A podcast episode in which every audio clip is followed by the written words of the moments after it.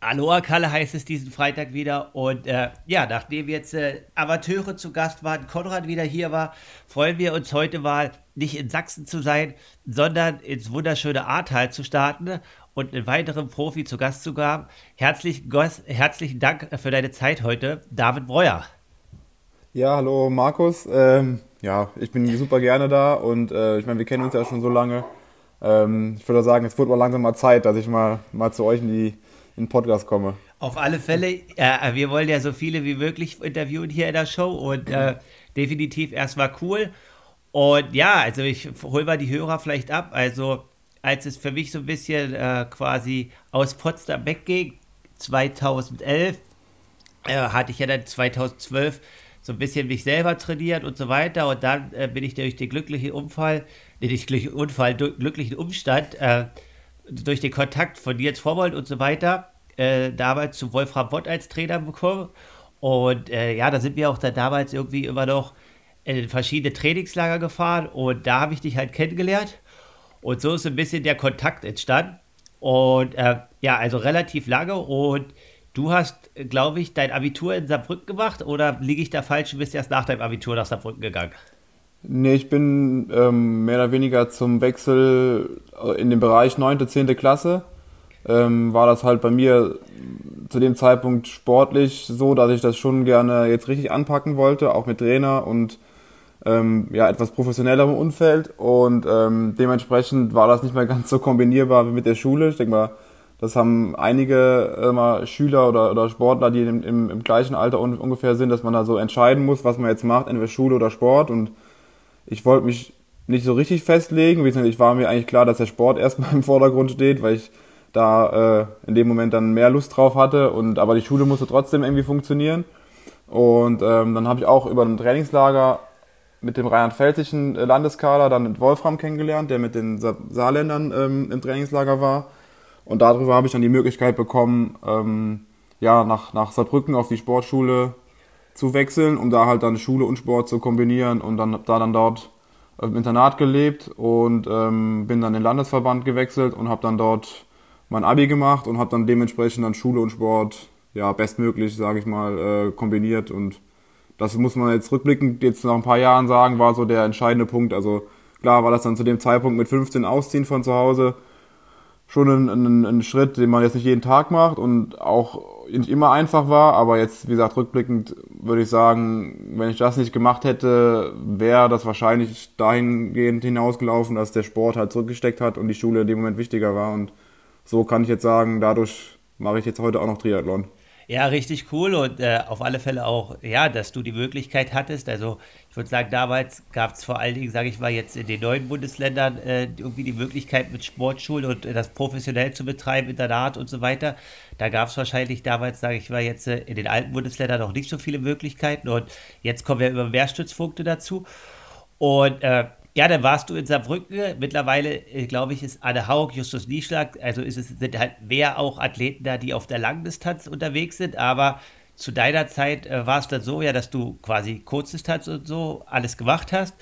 Aber du bist ja auch noch länger in Saarbrücken geblieben und hast dich aber relativ früh, glaube ich, dann schon auch dem 73 äh, und dem Ironman-Zirkus zugeschrieben. Wie war das quasi äh, als, sage ich mal, warst du dort einzeln? Also du hattest natürlich Trainingspartner, es geht ja auch immer was mit Kurzdistanzlern, aber die meisten in dem Umfeld haben ja schon dann auch eher die kürzeren Distanzen gemacht. Wie war das, sich da zu integrieren zu damaligen Zeiten, als du, würde ich sagen, vielleicht dann der einzelne, einzige warst, der da so ein bisschen in die 70-3-Richtung schon schielte? Ja, genau. Also wie du da richtig sagst, ich habe anfangs dann, wie jeder in dem Alter ja dann versucht, äh, ja, über Olympiakader, Leistungstest und ähm, ja, Qualis zu holen für, für Nationalmannschaft und die, für die Kaderlizenz. Ähm, das hat aber dann bei mir nach so zwei, drei Jahren habe ich gemerkt, das wird wahrscheinlich nicht mehr, weil einfach so diese Grundschnelligkeit gerade im Becken bei den, beim, beim Schwimmen dann einfach gefehlt hat. Ähm, und dann zu dem Zeitpunkt war Wolfram Bott ja immer noch mein Trainer und der hat ja parallel auch jetzt zum Beispiel Andi und Michaela trainiert. Nils Frommholt, meine ich, wäre dann auch so auf dem dem Weg gewesen, Richtung Langdistanz eher oder zumindest mal Mitteldistanz. Und dann haben wir das dann so entschieden, dass ich erstmal das einfach probiere.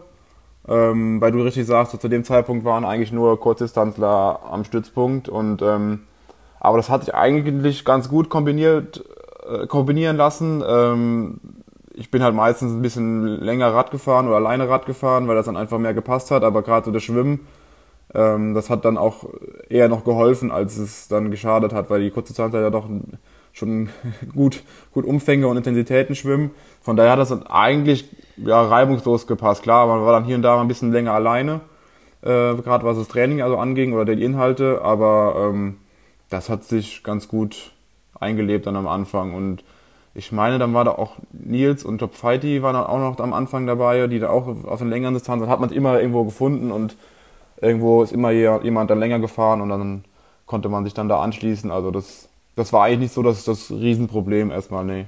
Okay, das klingt ja auf alle Fälle nach coolen Möglichkeiten. Dann warst du ein Athlet, der das Glück hatte, glaube ich, äh, aus seinem privaten Umfeld mit Kilian Fladung, den werden viele nicht mehr kennen, weil der dann relativ früh aufgehört hat. Und jetzt musste mich äh, gleich, ich kenne nur noch seinen Vornamen, Niklas, sein Hinternamen fällt mir gerade nicht ein, in der Triathlon-WG für einige Jahre zu leben in Saarbrücken. Wie ist das quasi, wenn man in so einer Dreimann-Triathlon-WG äh, wohnt? Ist das manchmal schon anstrengend, weil ja, mal kann der eine trainieren, mal der andere nicht?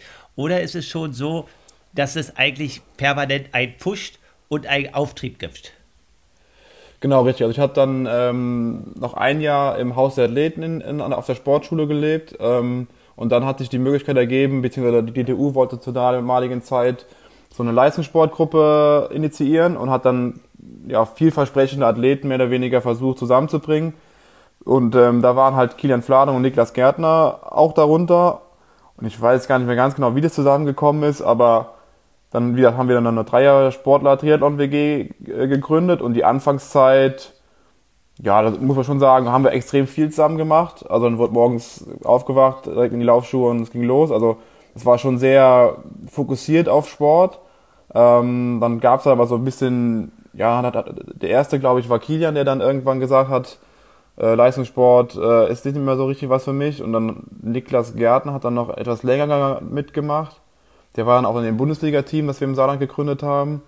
Und dann irgendwann hat er aber auch dann, glaube ich, im Studium das dann ein bisschen ernster verfolgt und dementsprechend war ich dann, ah, ich will es nicht festsetzen, aber ich denke, mal nach so einem Jahr, anderthalb, denke ich, war ich dann so der, noch ein Alleinunterhalter in der WG. Ähm, aber ja, das war, das war voll okay. Also ähm, ähm, klar waren dann die, die nächtlichen Ausgänge von den beiden waren dann meistens dann etwas länger. Ähm, aber es hat, das war voll, also es war echt auch eine coole Zeit. Also Internat war cool mit, mit, mit Sportschule und, und ähm, Sportklasse. Aber genauso war es dann auch in der Sportler-WG oder dann in der WG dann dort. Ähm, ja, echt eine coole Zeit und äh, ja, die will man eigentlich nicht missen. Und wenn du jetzt so beschreibst, quasi, dass da, also ja, äh, das sind ja alle ähnlichen Alters von dir gewesen, dass quasi so das Feuer bei allen am Anfang erstmal gebrannt hat für Triathlon es brennt bei dir ja schon auch jetzt noch, ähm, deswegen nehmen wir ja heute den Podcast auf, aber wir führen ja das gleich weiter. Ähm, ist es dann schon so, dass man, also sag mal so, wenn alle in seinem Umfeld, nicht alle, weil du hattest ja natürlich viele am Stützpunkt, die auch noch richtig weiter Gas gegeben haben, aber die dann direkt in der WG sagen, oh, die machen das nicht. Ist das so, dass man sich das dann halt auch mal kurz hinterfragt oder so? Oder war der für dich einfach klar, nee, okay, für die ist es einfach, dass äh, sie jetzt so ein bisschen das ausgeträumt haben oder dass für sie dieses Kapitel abgeschlossen ist. Aber für dich war eigentlich schon immer klar, oh nee, ich will das eigentlich weitermachen. Oder ist es dann trotzdem auch mal so, oh, ja, jetzt machen die das nicht, äh, ist das das Richtige, ist das nicht das Richtige? Äh, oder war das immer straightforward und du wusstest, nee, ich will das weitermachen? Also zu dem Zeitpunkt wusste ich genau, dass das hat mich nicht wirklich, sag mal, äh, gejuckt im, im, im positiven Sinne. Also das das war direkt klar, okay, die machen es nicht mehr, ich bin fein damit, jeder ist mehr oder weniger sein eigener Herr und kann entscheiden, was man machen will. Aber für mich war zu dem Zeitpunkt klar, ich will das noch voll, voll verfolgen und voll angehen, das Thema, weil es ja auch erst gerade erst losging. Also ich meine, ich hätte, ich hatte dann, äh, ich glaube als Age Group oder meine erste Mitteldistanz war der Challenge Walsee. Ähm, und danach noch Challenge Almere. Das waren so die ersten Rennen, die, die, die ich aus der WG rausgemacht habe, mehr oder weniger. Und da habe ich dann schon gemerkt, entweder da, da ist Potenzial und das macht mir Spaß und da war jetzt bei weitem nicht dran zu denken, ja, jetzt hören die beiden auf, jetzt höre ich auch auf. Also ähm, vielmehr war das übergeordnete Ziel war ja eigentlich schon die Langdistanz. Also zu dem Zeitpunkt muss man ja jetzt doch sagen, war man noch so, äh, wenn man mit Anfang 20 sagt, ich will eine Langdistanz machen, da hat man erstmal gesagt, ja, fang mal langsam an, mach mal Mitteldistanz, trainier mal ordentlich und dann kann man mal über Langdistanz sprechen. Und ich meine, wenn man es heutzutage anschaut, ne, ich glaube, Markus Dietnev ist 23 und äh, ist gerade so, so das, das Maß aller Dinge und die Zeiten haben sich ja auch geändert, ne, dass man da jetzt so schnell den Wechsel macht. Aber ja, wie gesagt, zu der Zeit war das dann noch so, ja, okay, jetzt machen wir erstmal ein, zwei Jahre Mitteldistanz, gucken, wie es funktioniert. Und dann war für mich der logische Schritt, dass ich dann irgendwann auf jeden Fall ähm, eine Langdistanz machen werde. Und deswegen war ich da noch nach wie vor Feuer und Flamme und wollte angreifen. Ja, richtig cool und äh, das ist auch gut, dass die Leidenschaft und die Passion da immer noch da ist und auch damals da ist. Sonst äh, sind so, so eine Phasen dann quasi, wenn andere vielleicht der Partywache gehen oder man dafür anfällig ist, nicht ganz so einfach. Und äh, ja, du sprichst es gerade an, du warst damals eigentlich einer, ich bin ja ein bisschen älter als du. Trotzdem war ich, habe ich irgendwie noch so ein bisschen versucht, äh, Bundesliga, Europacup und sowas alles zu machen, weil ich natürlich auch so groß geworden bin wie du. Erst war Kurzdistanz und dann irgendwann lange Distanz. Äh, und ich erinnere mich noch an den Trainingslager, also in äh, Mallorca. Ich weiß gar nicht, ob du da noch in Saarbrücken gewohnt hast, aber also dadurch, dass die Inhalte da natürlich ein bisschen unterschiedlich waren, äh, ich wollte noch Kurzdistanz machen, du warst schon auf der Mitteldistanz. Äh, Andreas Rehland war mit dabei. Äh, ich weiß gar nicht, ob jetzt Vorwald in den Trainingslager dabei war. Ich glaube, der ist früher abgereist, weil der damals dann zum Ironman Südafrika geflogen ist. Aber ich erinnere mich noch an Tage, als du in der goldenen Ära von Andreas Rehland sehr viel Zeit mit ihm verbringen durftest. äh, wie ist das als, wie ist das als junger Athlet? Also, also du warst halt Natürlich warst du platt, glaube ich, und wurdest auch vielleicht das ein oder andere Mal abgestellt, aber für dich gab es halt irgendwie keine Frage, den Umfang durchzuziehen. Äh, war das für dich auch eine Zeit, wo du halt einfach aufblicken konntest zu jemand so erfolgreiches und warst froh? Oder war es auch so, oh, ey, fucking Langdistanz, jetzt jeden Tag hier irgendwie sechs, sieben Stunden mit Andi im Sattel, ich bin echt platt. Ja, ich erinnere mich jetzt, wo du, wo du das ansprichst. Also die Abendessen, die waren dann immer schon so, fast die vierte Einheit, ne? wenn man dann nochmal von der Couch hoch muss und mal zum Abendessen gehen muss. Das war dann gegen Ende des Trainingslagers dann schon ganz schön anstrengend, aber nee, wie du sagst, also das war zu dem Zeitpunkt war halt dadurch, dass Wolfram halt die beiden Relats trainiert hat und ich dann mehr oder weniger auch dabei war, war das mehr oder weniger so oh, so ein Privileg gefühlt, ne? Also dass man sagen kann, man trainiert mit den beiden und hat den Trainer, der das dann mit den beiden macht. Und Andi war ja zu dem Zeitpunkt auch, sag ich mal, schon eine ganz gute Hausnummer. Und das war gefühlt jeden Tag irgendwie so, boah krass, ich mache das jetzt hier gerade. Und eigentlich müsste der, der mit ganz anderen Leuten trainieren. Und das war dann viel mehr so, ja, fast so ein Privileg. Und ja, das, das, das, klar war das auch anstrengend, aber ich habe dann gar nicht drüber nachgedacht, weil ich mich noch gar nicht so in seinem Umkreis gesehen habe, dass ich jetzt sagen kann, okay, ich, wir gehen jetzt zusammen an die Startlinie und ich versuche ihn jetzt irgendwie zu schlagen, sondern es war so mehr oder weniger, ja, wir machen das Gleiche und ich versuche jetzt da so lange wie möglich dran zu bleiben. Und ähm, ja, das hat, das hat schon wehgetan, aber war auch echt cool. Also ich erinnere mich an, eine, an, eine, an so eine klassische Einheit von Wolfram, diese äh, 4x30 Minuten mit einem Koppellauf und ich glaube, es war so in den letzten drei Tagen vom Trainingslager, dass wir dann da auf der Schilfstraße halt hin und her gefahren sind und ich glaube, nach dem zweiten hat Wolfram dann ein Auto angehalten und meinte, David, komm, äh, fahr mal besser wieder aus zum Hotel, das sieht nicht mehr ganz so rund aus. Und spätestens da war mir dann klar, okay, das, das Trainingslager war schon sportlich. Und äh, aber ja, jetzt, jetzt schaut man so ein bisschen ja, lachend darüber äh, zurück und, und erinnert dich, erinnert dich gerne daran, irgendwie, dass das dann so mit so einer Trainingsgruppe dann irgendwie beim, für mich ja in dem Moment erst angefangen hat dann schon. Ne? Also ich meine, man war ja immer gewohnt, dass man in, in Saarbrücken ja schon so die die, sag mal, die Stars oder die, die, die, die Top-Leute im nationalen Bereich dann halt schon um sich hatte. Also jetzt hier äh, Daniel Unger, Mike Petzold, Jan Frodeno, die waren ja eigentlich in Saarbrücken rund um die Uhr auch dabei und ähm, ja, man hat sich schon so ein bisschen in dem elitären Umfeld geführt so, und das pusht halt schon enorm. Also auch, auch gerade so, wenn es dann mal schwer läuft, dann sieht man, dass die anderen Jungs auch irgendwie gerade auf der Bahn durchziehen und dann, dann fällt es einem dann doch irgendwie ein bisschen leichter, dann, dann auch Gas zu geben. Ja, auf alle Fälle. Und äh, das sieht man jetzt auch, wer, also immer wer auch quasi im Jugendbereich, dass die Athleten halt jetzt auch mutiger sind, an verschiedene Orte zu gehen, ob es dann Brandenburg, Potsdam, Nürnberg, äh, Freiburg, Saarbrücken ist, einfach um dieses sportliche Umfeld zu haben, äh, wo es halt einfach dann irgendwie einfacher fällt, in der Gruppe zu trainieren. Ähm, ja, dann ist aber quasi, irgendwann hast du dich entschieden, ja, glaube ich, dann ins, äh, zurückzuziehen in deine Heimat, äh, aufgrund quasi deiner Ehe, deiner Frau und auch Familiengründen und so weiter. Äh, wie war der Schritt dann einfach für dich, okay, also aus diesem Saarbrücken weg, äh, zurück ins Ahrtal, da wo du herkommst? Also zuerst sind wir noch mal, äh, bin ich nach Köln gezogen. Das war der, der, der Schritt davor, weil meine jetzige Frau, damals Freundin in Köln, ähm, auch studiert hat. Und dann sind wir dort in Köln halt zusammengezogen. Und ich meine, jetzt, ich habe mich schon so ein bisschen im Vorfeld umgeschaut, okay, was macht Sinn, wo kann ich meine meine Trainingsstätten, wo kann ich das alles so bestmöglich dann äh, ja, nach, nachgehen.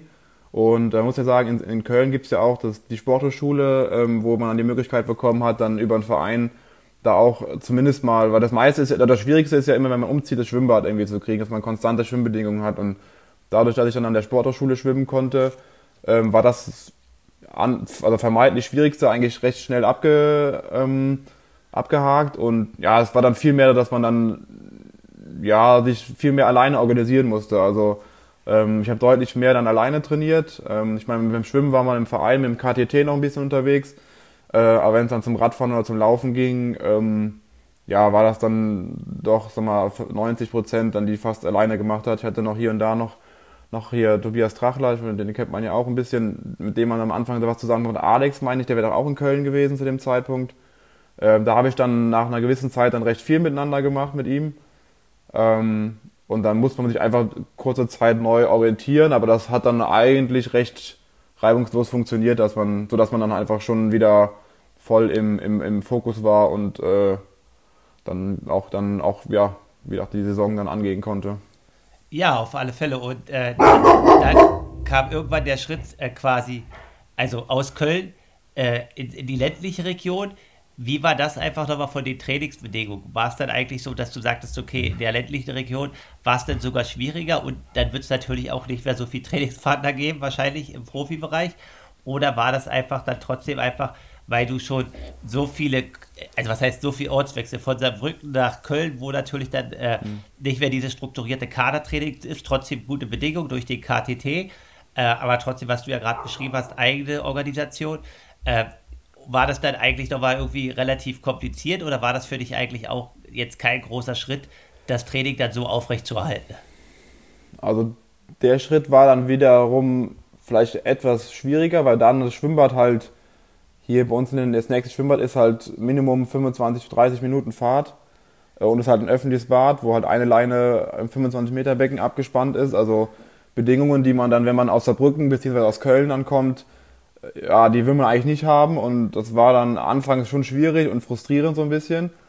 Ähm, dann habe ich aber durch die, ja, die Corona-Zeit dann den Kontakt zum SSF Bonn äh, hergestellt, weil die auch ein, ein, ein mittlerweile auch Bundesstützpunkt, glaube ich, für Triathlon sind. Und die haben auch ein 50 Meter Becken, was nur für Vereinsmitglieder äh, zur Verfügung steht. Und ähm, dementsprechend konnte ich dann da dann recht schnell dann auch zum, ins Schwimmen einsteigen aber wie du sagst, das, die, die prozentuale Anteil, was ich alleine mache, wurde dann deutlich größer. Es ging dann nahezu 100 Prozent. Also mein Papa, der auch ja, sag mal, äh, ähm, ganz sportlich unterwegs war im Triathlon-Bereich, hat dann hier und da mal ein bisschen was mitgemacht, aber so, dass ich jetzt sagen kann, ich habe jetzt einen festen Trainingspartner, wo man sich dann drei, viermal die Woche irgendwie für Tempoeinheiten trifft. Ähm, das hatte ich dann nicht mehr.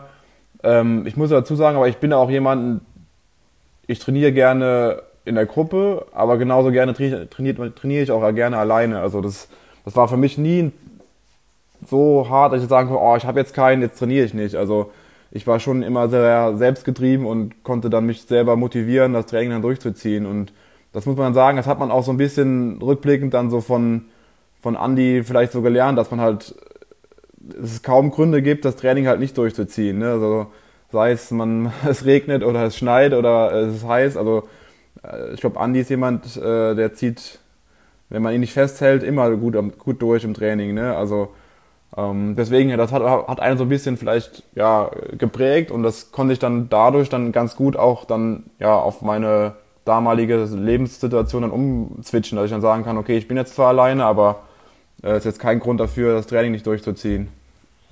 Ja, nee, definitiv. Und ich glaube, das ist auch, auch das, was jeder Langdistanzler irgendwie braucht, weil äh, sonst wird es halt ein bisschen schwierig, weil ja, dass man da in Gruppen trainiert, also es kommt jetzt ein bisschen, aber ich sag mal, in Deutschland ist das noch nicht so stark verwehrt. Also ja klar, in Dänemark jetzt, äh, wo dort äh, die Gruppe um Jens Petersbach existiert, mhm. aber bei uns ist das natürlich noch nicht so. Äh, ja, und dann, äh, weil du gerade deinen Vater ansprichst, der ist ambitioniert. Äh, ich weiß noch, glaube ich, als ich war, also der Vater hat, glaube ich, einen Radladen, kannst du uns ja gleich kurz abholen, äh, dass dort mal irgendwie, dass, dass auch deine, dein Anfang vom Triathlon irgendwie der Traum von Hawaii war und, und wahrscheinlich auch noch ist und dein Vater da als Altersklassenathlet, äh, glaube ich, am Start war und ihr dabei war zusammen. Ist dein Vater noch so aktiv, dass der Traum für euch beide noch lebt oder lebt er erstmal nur noch für dich? Ne, genau. Also mein Vater äh, betreibt schon seit ja, über fast 30 Jahren jetzt einen, einen, kleinen Radladen mit meinem Onkel zusammen, ein, ein paar Kilometer entfernt von unserem Wohnort. Ähm, und ja, wie du sagst, der hat eigentlich so mit meiner Geburt damals den, Schritt zum Triathlon gefunden. Also wirklich die Anfänge des Triathlons. Also ich habe noch ein paar Bilder, wo die, die könnte man ruhig mal veröffentlichen. Die sehen ganz, ganz, ganz witzig aus mit Speedo und äh, Einteiler bzw. Zweiteiler. Ähm, genau, und er war dann auch ganz ambitionierter Amateurathlet und ich meine, er war mittlerweile acht, achtmal auf Hawaii. Also hat er auch ganz gut in der Altersklasse Gas gegeben und wie du richtig sagst, darüber bin ich ja erst auch ganz ursprünglich zum Triathlon gekommen. Ähm, klar, er hatte den Radladen immer gehabt, das Radfahren oder das Fahrrad, das war immer so präsent und dann bin ich da so mehr oder weniger vom Fußball dann in den Triathlon reingerutscht. Ähm, und man muss ja sagen, vor Corona war er schon noch sehr aktiv. Er hat, glaube ich, seine letzte Langdistanz war, glaube ich, entweder Lanzarote oder Nizza sogar. Ähm, und dann muss man sagen, es war so Corona war so ein bisschen so der Knackpunkt, wo er dann, dann ja, mittlerweile ist er auch 60, also er ist noch aktiv, er macht so gefühlt jeden Tag was, aber lang, aber jetzt nicht mehr so, dass man jetzt einen Trainingsplan oder eine, eine Wettkampfplanung verfolgt. Also ähm, da brennt der Traum für Hawaii jetzt momentan nur noch für, einen von uns beiden. Ähm, aber ich denke, das, das ist voll legitim und äh, wer weiß, wenn es mal funktioniert, glaube ich, dann brennt sein Traum auch nochmal umso mehr und äh, dann, dann, dann kommen die ganzen Erinnerungen nochmal hoch. Ja, definitiv und ist auch auf alle Fälle cool, das irgendwie so zu transferieren. Äh, ja, dann, dann gehen wir jetzt natürlich gleich. Du sagst, dein Vater äh, wird den Traum wieder entflachen, also wird wieder entfachen, wenn du dein Ziel oder den Traum verwirklichen kannst, äh, äh, als Profi auf Hawaii zu starten, wo wir dir hier und auch allen Hörern natürlich die Daumen drücken, dass das klappt. Äh, ist es so, du bist mittlerweile verheiratet, zweifacher Vater ist es, äh, dass du dich zurückversetzt fühlst in deine Kindheit, wenn du jetzt äh, deine Kinder siehst, wenn du aufs Fahrrad gehst, dass die auch so was fragen, was macht der Party, äh, geht der Fahrradfahren? Äh, ist das auch schon, sage ich mal, dass die sportlichen Gene da vielleicht gar nicht bewusst, aber unbewusst übertragen werden? Also ich glaube bei meinem Sohn, der wird jetzt im August drei, da ist jetzt so in den letzten Monaten schon erkennbar, dass er also er fährt ganz ambitioniert Laufrad und äh, will dann immer, wenn der Papa irgendwie los will, auch mit los. Ähm, also da glaube ich, erkennt er jetzt schon so ein bisschen, dass ich jetzt keinen äh, Bürojob habe und morgens um sieben aus der Tür und um 18 Uhr nach Hause komme und gar nicht weiß, was der Papa so macht. Weil durch das Training bis, bis man ja als, als Profi-Triathlet ja doch öfters mal zwischendurch mal zu Hause und kommt vom Radfahren oder vom Laufen zurück. Und ähm, gerade haben wir auch in der Kita Sommerferien, deswegen ist er auch zu Hause und bekommt das so ein bisschen mehr noch mit. Ähm, und da glaube ich, ist schon unterbewusst so, dass er schon dann sieht, okay, der Papa ist jetzt sportlich unterwegs und, und macht jetzt irgendwie Triathlon und gerade gestern habe ich noch nach langer Zeit nochmal auf der Rolle gesessen und dann kam er auch in den, in, ich so einen kleinen Raum, wo ich meine ganzen Sportsachen habe und Rolle fahre. Und da kam man rein, hat dann die letzten zehn Minuten dann neben mir gestanden und hat dann gefragt, was der Papa da macht, warum der Papa keinen Helm anhat. Und das sind so Kleinigkeiten, die dann dann in dem Moment dann schwierig zu erklären sind, warum der Papa auf der Rolle keinen Fahrradhelm trägt, aber draußen. Ähm, aber ich glaube, dadurch lernt er halt schon so dieses, ja, diese Sport, Sport oder Beziehung zum, zum Sport dann schon äh, kennen und das möchte ich ihm eigentlich auch gerne mitgeben, aber auch als meiner Tochter. Ich meine, die ist jetzt gerade eins geworden, die sieht es zwar, aber glaube ich, so richtig verstehen tut sie es noch nicht. Ähm, Aber das möchte ich schon, also ob er das jetzt macht, das ist ihm ganz frei überlassen. Ne? Also das hat mein Vater mir auch immer mitgegeben. Also es war niemals ein Zwang, dass wenn er das macht, ich es auch machen muss. Und genauso will ich es eigentlich auch handhaben. Also ähm, man merkt so, dass er schon, schon so ein bisschen Sportaffinität hat, aber ja, ich meine, das wäre noch viel zu früh, jetzt da schon in welche Richtung anzugeben und äh, das soll er dann schön ganz gerne selbst. Ich bin der Letzte, der das dann nicht macht, wenn er das machen möchte, aber ähm, ja, das ist noch ein bisschen früh, aber wie gesagt, das macht schon Spaß, wenn er dann, oder wenn, wenn, wenn ich laufen gehe und meine Frau dann mit, einem, mit dem Fahrradanhänger da mitfahrt, dann, dann machen wir immer kleine Rennen und das ist schon irgendwo auch dann meine jetzige Trainingsgruppe.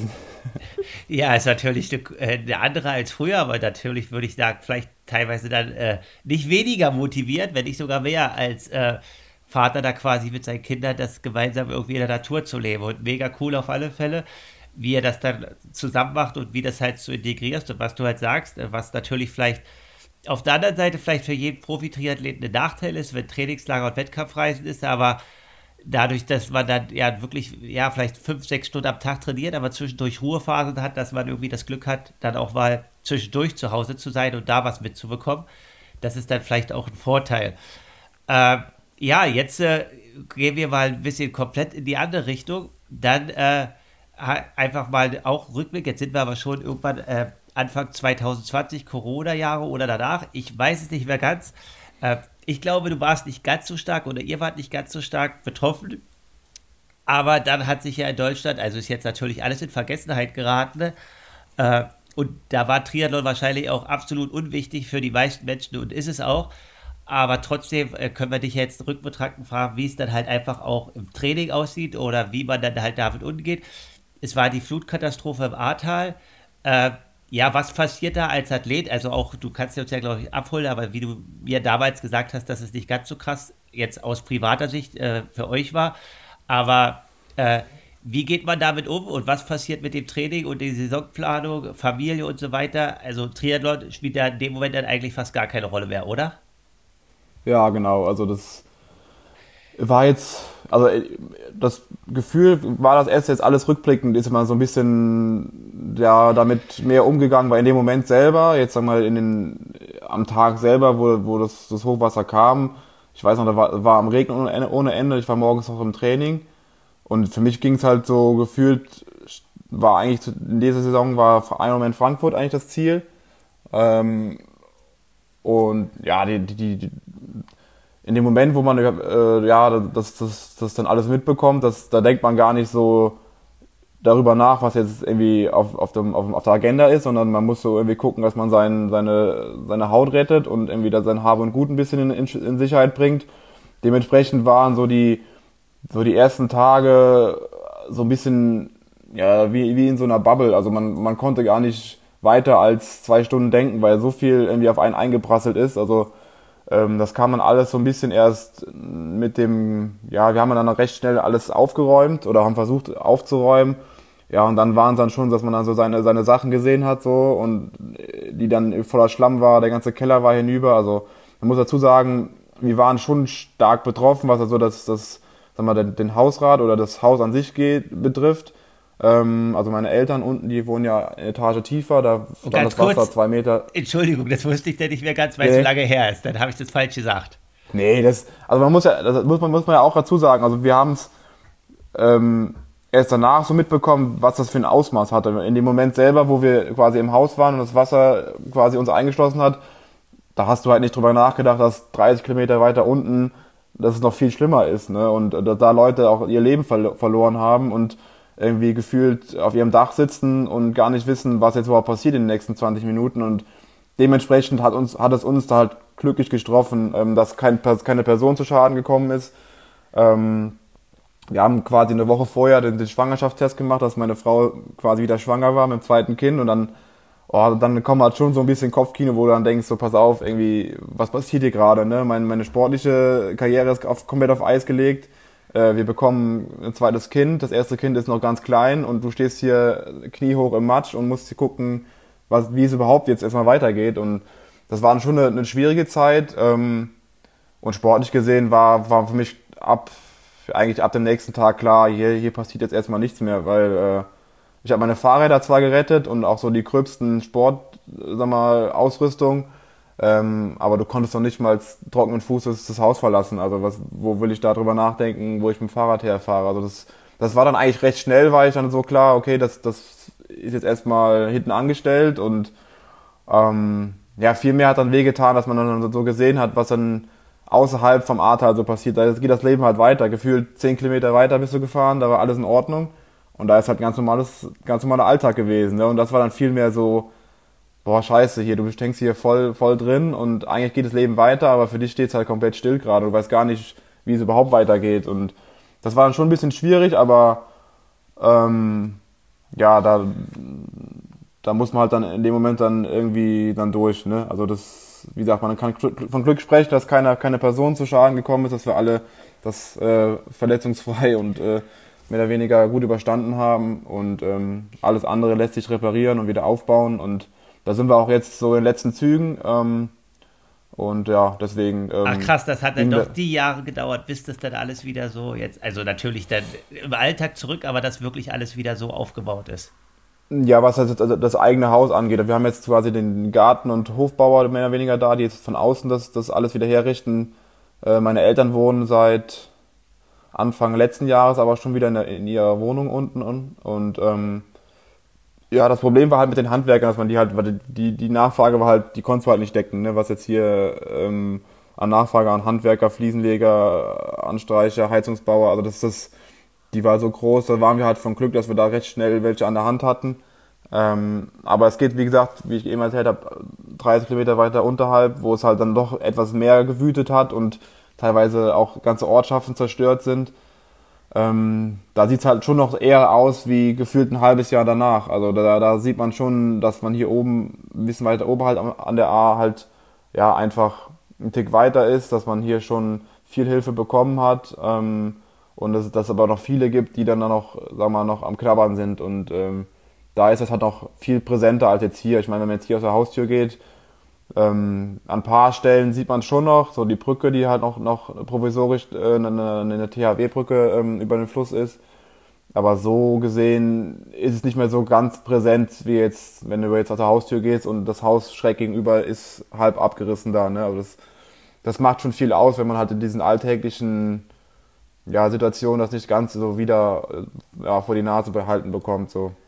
Und äh, ja, du beschreibst das, was auch absolut total verständlich ist, dass in so einer Situation dann erstmal andere Fragestellungen wichtig sind. Äh, ja, wann, wie lange hat es gedauert, bis du dann quasi das erste Mal irgendwie wieder darüber nachgedacht hast? Weiß ja auch, deine Leidenschaft ist, äh, irgendwann mal wieder laufen zu gehen, Rad zu fahren, schwimmen mhm. zu gehen. Wie lange war das so, dass der Prozess, dass du mal wirklich mal wieder über Training nachgedacht hast? Boah, das kann ich. Also, es war ja im, im Sommer. Ja. Und ich meine so, dass ich im Herbst so Oktober, November sowas, sowas wieder drüber nachgedacht habe, weil man muss dazu sagen, ich, der, der Radweg, auf dem ich gelaufen bin, der war halt nicht mehr da. Die, die Straße, die mich quasi auf meine Radstecken äh, bringt, war auch nicht mehr da. Also ich konnte gar nicht so trainieren, auch wenn ich es gewollt hätte. Also ich hätte äh, mit dem Auto irgendwie rausfahren müssen und ähm, das habe ich dann größtenteils so ein bisschen so Tag für Tag gesehen, dass ich mich wieder bewege, dass ich wieder reinkomme ähm, weil ich nach wie vor dann schon den Entschluss gefasst habe, okay, ich will jetzt nochmal angreifen. Ich habe mich jetzt zwar quasi ein Dreivierteljahr irgendwie hinten, hinten ran rausgeschmissen, das Ganze, aber für mich war schon klar, ich möchte nochmal Wettkampf, Wettkämpfe betreiben. Und dann ging es dann über, über, sag mal, über den Jahreswechsel dann, so dass es dann alles so seine Richtung wieder gefunden hat und dass man wieder neu organisiert hat. Ähm, dass ich dann wusste, okay, da kann man herlaufen, da kann man nicht herlaufen. Oder ich bin im Auto dann teilweise auch ein Stück rausgefahren, um einfach aus dem Gröbsten raus zu sein, weil halt einfach die, ja mal die, die Räumfahrzeuge, LKWs, Traktoren, dann ja das nicht ein, unbedingt einfacher machen und man will da auch nicht irgendwo im Weg sein, wenn man dann da irgendwo mit dem Fahrrad durch die Gegend fährt. Ähm, dementsprechend war es auch so ein schleichender Prozess und dann mein erster Wettkampf danach, meine ich, wäre Heilbronn ähm, gewesen. Ich meine, das war, ist auch Hep-Triathlon, glaube ich, Heilbronn. Ähm, ja, aber das war eigentlich nur aus der Sicht, dass ich einen Triathlon nochmal machen wollte. Also es war weit weg von, von, von sportlichen Höchstleistungen, aber damit fängt es halt an, dass man wieder in den Triathlon zurückfindet, wenn man einen Triathlon macht. So. Und dann ging das dann ja so ganz gut eigentlich schon wieder los, dann muss man schon sagen. Ja, okay, auf alle Fälle cool und auch natürlich, da hört man jetzt schon wieder raus, es gab ja dann mehrere Lebensereignisse bei dir, äh, also sowohl positive als auch vielleicht jetzt nicht ganz so äh, coole, die trotzdem irgendwie deine Leidenschaft entweder wieder entfacht haben oder trotzdem war die immer existent und hat aufgelebt. Ähm, dann würde ich jetzt so sagen, dass du vorher, also was heißt, also einfach in den letzten Jahren würde ich einfach so sagen, du warst ein guter Kandidat für die Top 10 im, im 73 und auch im Ironman-Zirkus. Ähm, du hast es beschrieben, also du hattest einfach viele Veränderungen, einfach auch durch äußere Umstände, wie jetzt zum Beispiel die Flutkatastrophe, äh, die dich dann sportlich aktuell in den letzten Jahren ein Stück gemindert hat.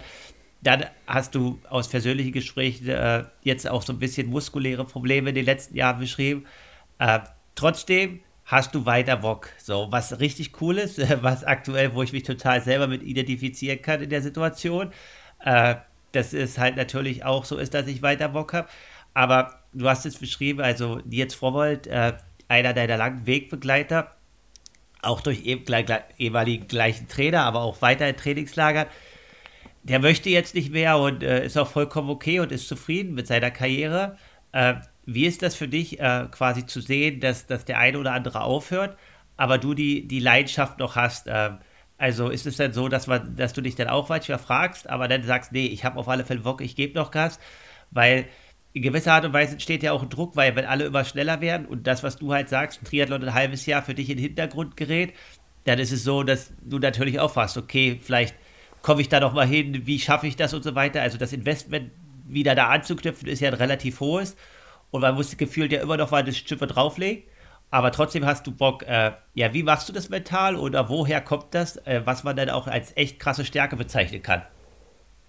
Ja, das habe ich mich in den letzten oder mit der Problematik mit meinem Bein, das war jetzt so rückblickend eigentlich das, was mich viel mehr ins Wankeln gebracht hat, als jetzt zum Beispiel, also ich meine, zwei Kinder bekommen ist, äh, ist als Triathlon-Profi nicht einfach. Man muss sich neu organisieren, aber man bekommt es auf jeden Fall irgendwo alles unter einen Hut. Ähm, die Flut Flutkatastrophe war natürlich auch schwierig und hat einen aus sportlicher Sicht sehr eingeschränkt. Ähm, da war aber für mich nie die Diskussion, ich möchte das nicht mehr. Und das mit den Beinen, muss man sagen, ist jetzt schon so eine längere Geschichte. Das ist immer über die letzten Jahre immer mal wieder aufgekommen. Das war immer so meine Achillesferse so ein bisschen, ähm, dass ich halt muskulär aufpassen muss, dass ich dann, ja, gerade was, was das Radfahren angeht, die Position nicht zu extrem fahre, weil ich dann im, im Hüftbereich mir dann da mehr oder weniger den Nerv abdrücke. Ähm, und das war dann mal eine, eine, Saison lang gut, dann war es wieder was mehr, wieder etwas stärker zurückgekommen. Und ähm, es gab aber nie so richtig eine Diagnose, wo ich sagen kann, ich muss das machen, damit das Problem nicht mehr aufkommt. Und ähm, das war dann jetzt das letzte Dreivierteljahr war es so gut wie weg und ich bin dann beim 73 dreimal Bayer gestartet und da ist es halt stärker denn je zurückgekommen und ich konnte es mir überhaupt nicht erklären, Warum jetzt? Weil ich das, was ich gemacht habe, um es wegzuhalten, habe ich nach wie vor gemacht. Ähm, und ich habe nichts groß starkartig, schlagartig geändert, dass es das Problem irgendwie ähm, getriggert haben könnte. Dementsprechend war das so wie im, im Schlag ins Gesicht, dass man einmal wieder voll da steht und jetzt gefühlt eigentlich keine Ausrede mehr hat und man den Sport wieder uneingeschränkt ausführen kann.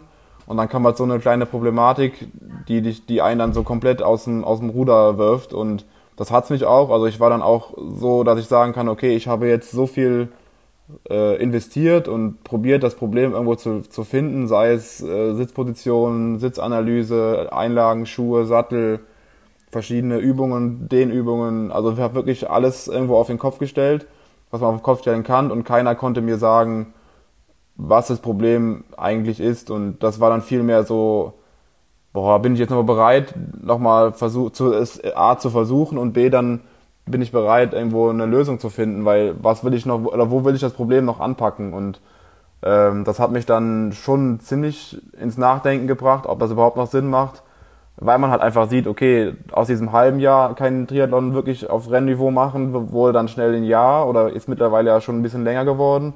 Und ob man dann nochmal dann zurückkommt, ist halt eine andere Frage. Und ähm, wenn man dann halt die Konkurrenz sieht und die hat halt nicht, nicht, nicht geschlafen, wie man, wenn man die Zeiten sich anschaut. Ähm, also das ist schon ein Druck, der dann schon größer wird und man überlegt, okay, will ich das nochmal versuchen?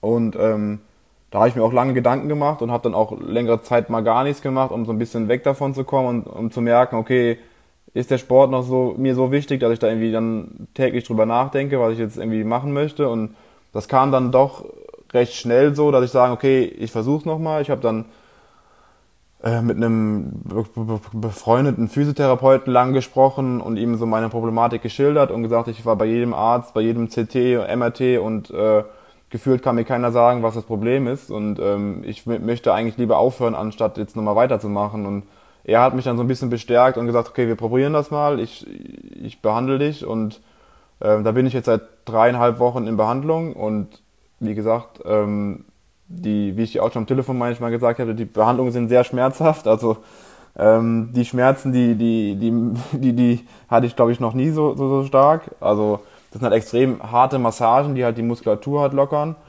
ähm, die bei mir vermutlich halt im, unter Wettkampflast halt zu sehr anschwillt oder zu schnell anschwillt und dadurch dann den Nerven abdrückt.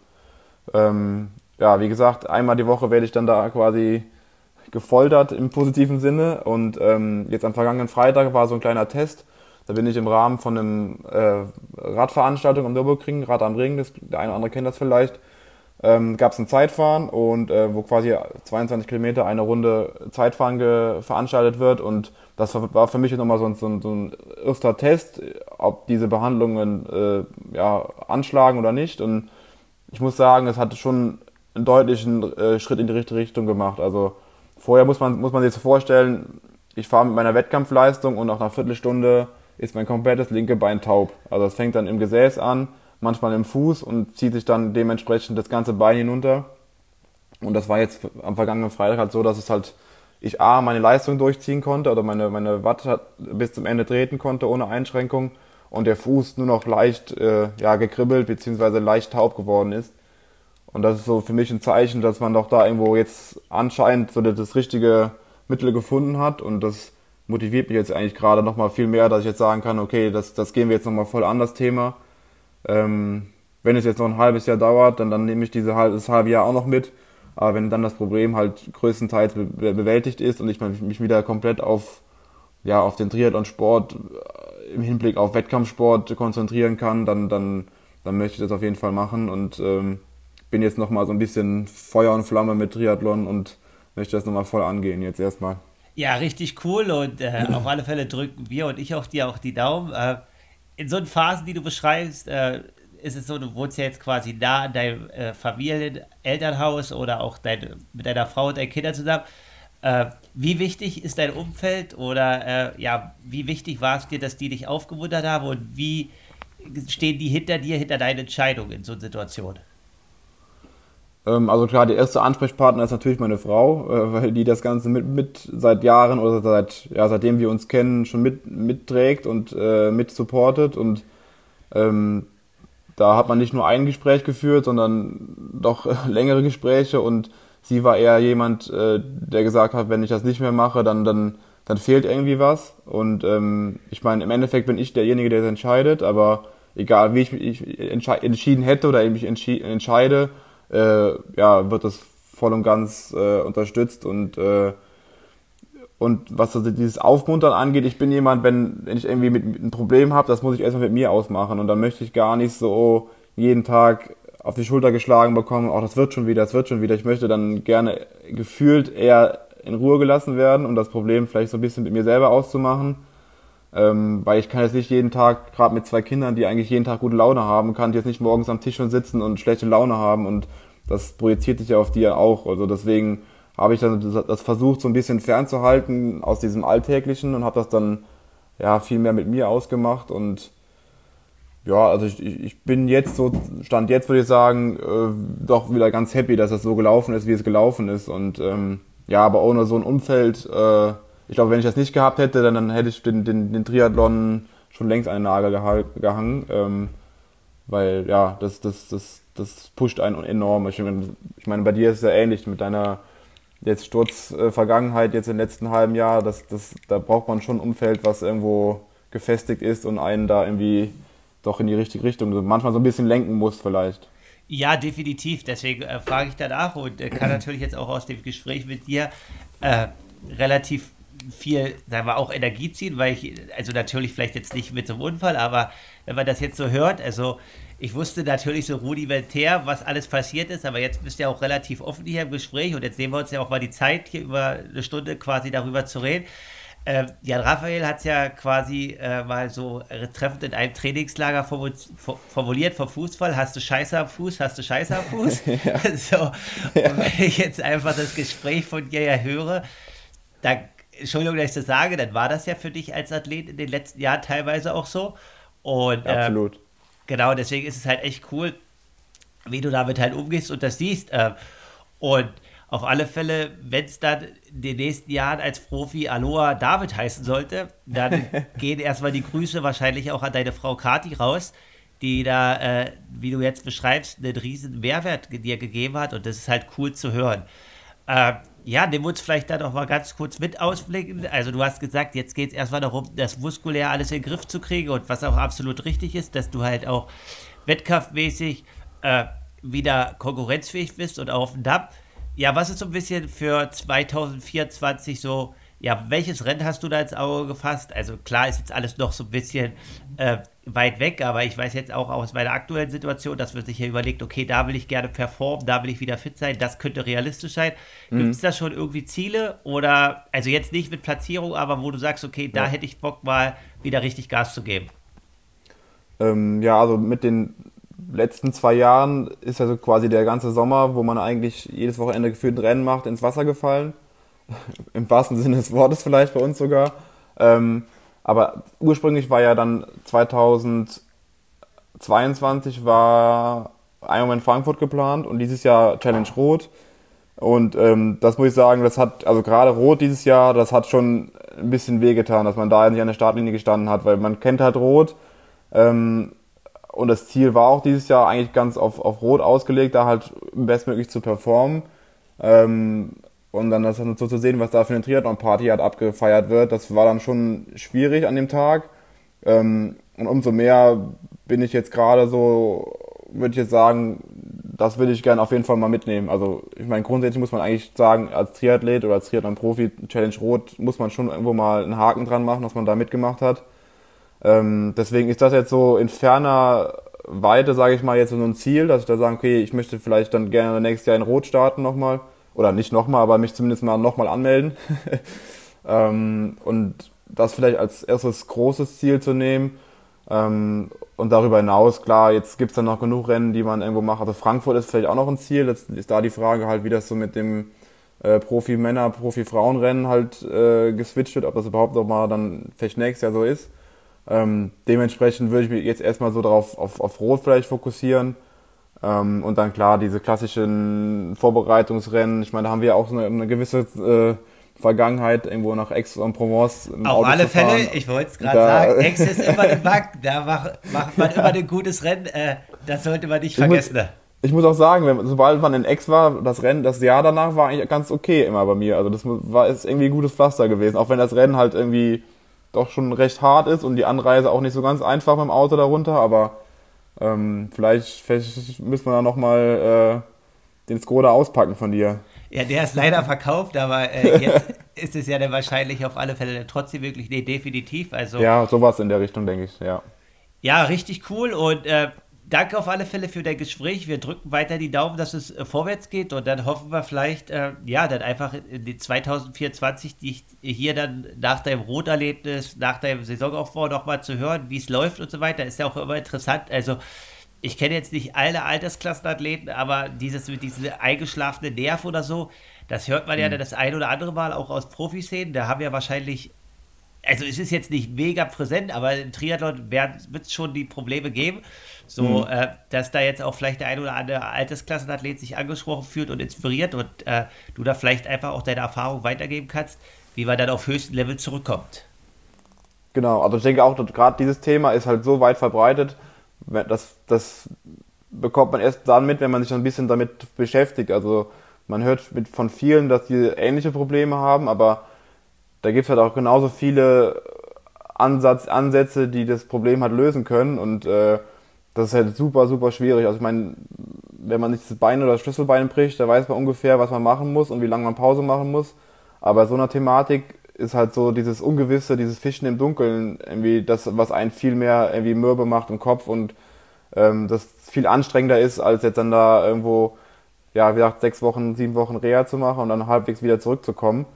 Ähm, das war halt so rückblickend eigentlich so das, was am, am, am anstrengendsten war, gerade so vom Kopf her dann irgendwann zu sagen, macht das noch Sinn, will ich jetzt durchziehen und dementsprechend klar, wenn dann der eine oder andere da irgendwo äh, einen Tipp hat, äh, den man noch verfolgen kann, äh, bin ich der Letzte, den er nicht annimmt oder auch wenn jetzt jemand da irgendwie Rückfragen hat, äh, gerne, gerne. Also so, genau. man, so, kommt man ja nur weiter, wenn man sich irgendwie austauscht und irgendwie über Erfahrungen mit einem anderen austauscht dann.